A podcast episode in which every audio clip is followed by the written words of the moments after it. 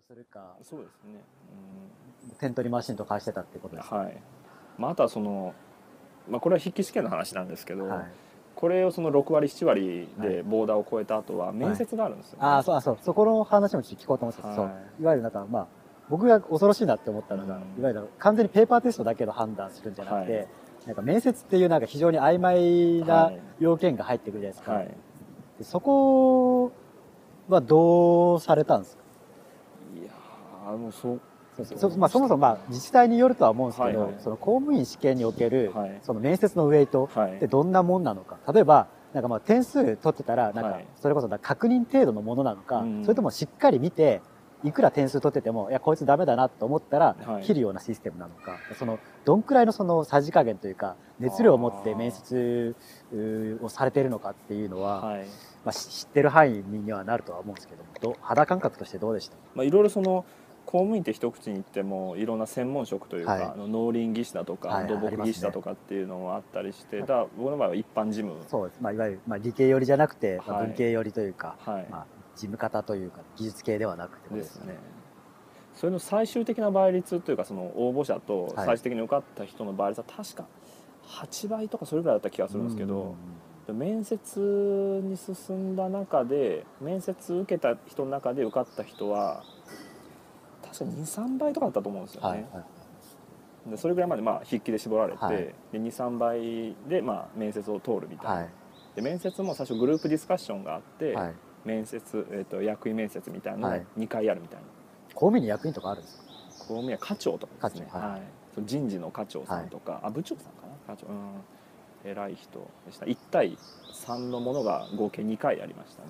第3のものが OK はい、はい、まあ、いわゆる超大手って言われるうん。企業と比べるとまあ面接の方少ないそうですねはい。23回ぐらい。ははい。い、っていう感じでしたね、うん、グループディスカッションで聞かれたのはでもあとは言ってもそのグループディスカッションが一番最初でしたけど全部で受験生が78人ぐらいはい。が、まあ、一チームになって喋るみたいなのがあって、その中で受かったのは2人とかうん。3人ぐらいだった、まあ、半分ぐらい半分以下ぐらいだったんで。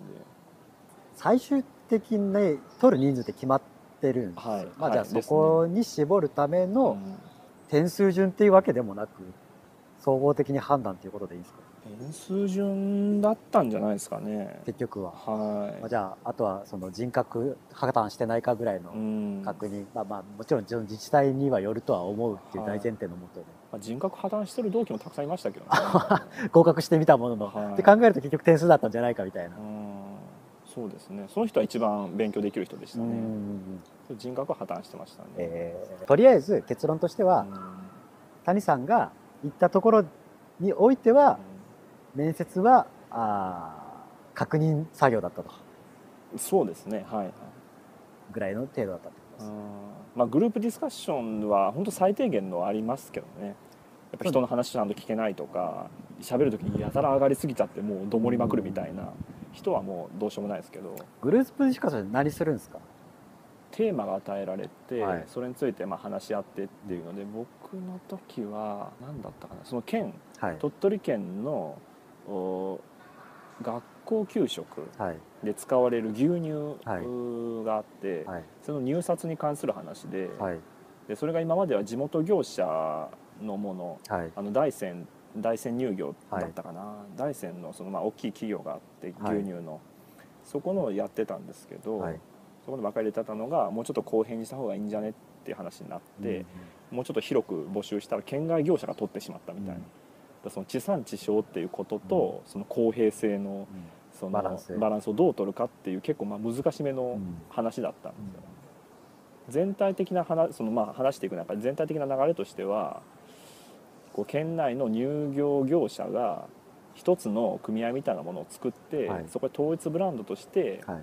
出していけばいいんじゃないかみたいな話で落ち着きそうだったんですよ、なんか紆余曲折あって、でその中でその僕が言ったのは、まあ、ちゃぶ台ひっくり返すみたいなことを言ったんですけど、はい。はいあんまりこうみんな多分一国一城の主だから、は一緒のブランドで出そうよって言っても、多分揉めるよみたいな、うん。みんな自分の会社にプライドを持ってやってるんで、はい。他のところの牛乳と一緒にね農協みたいに売られるのは嫌だっていう、はい。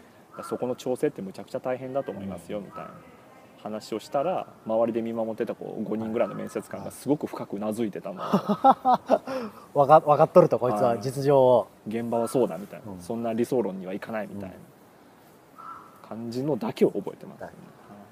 あとまあ自分の名札落としたりして。すいませんみたいなそういう感じです。あー。まあじゃあなんか、まあ、あるテーマが与えられてそれでまあみんなであやああだこうだ言うのがまあグループディスカッションだそうです。はい。なんかその後の面接だとどんな話聞かれました？で、まあ、どんなこと受け答えたりししました？ですね。えっとまあ僕の場合はその,、えーその公務員試験、えーあその志望するまあ動機とかっていうのもありますし、自分は自己 PR みたいな話もありますし、あとはその志望する部署の話ですよね、はい。どういう部署にで働きたいです、どういう仕事がしたいですか、はい。っていう部分がメインだったと思います。でも繰り返しその、まあ、対3人の面接が2回あったんですけど、どっちでも繰り返し言われたのは、はい。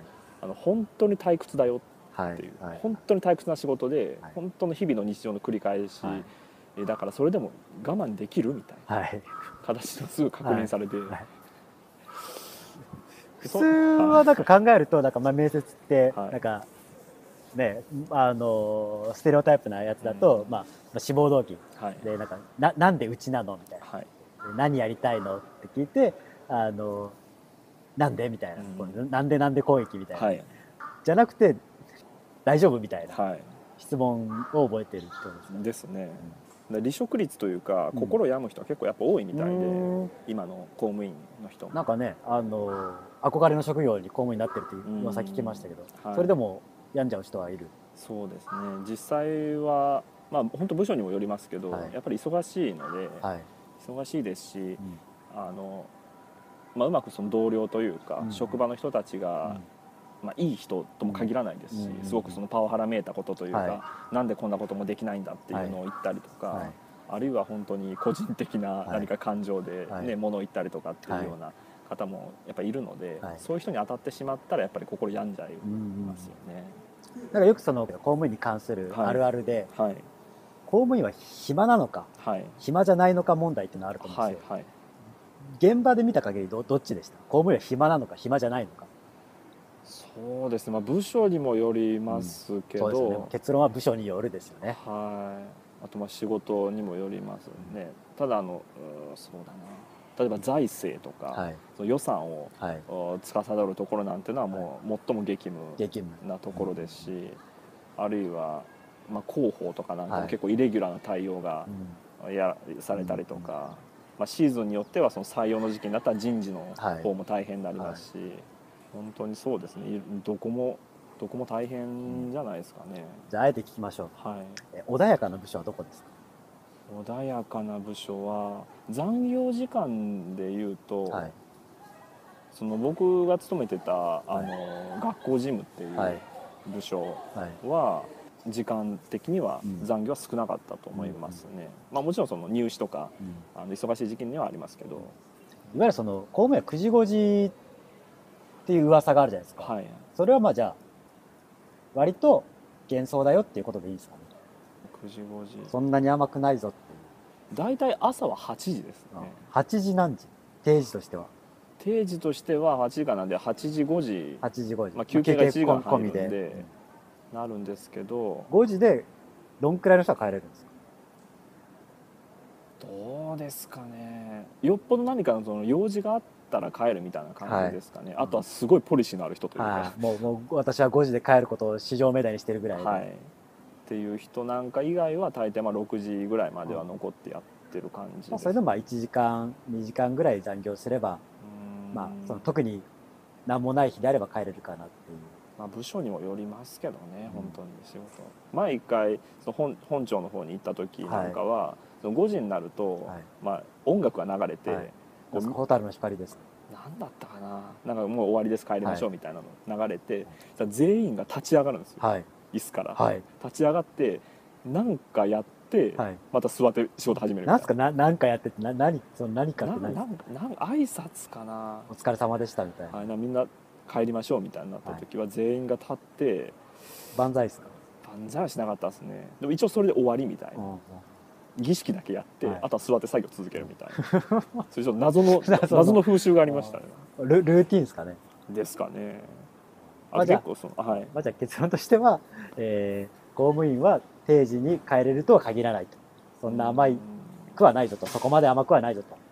定時は基本的にないと思った方がいいですね、うんうんうん。お聞きの皆さん定時はないということで、はい、はい。そこまで甘くないということだけはご認識ください。はい。ですね。確率はでも10%とかじゃないですか。定時で帰れる部署。うん。もっとないかもしれないですね。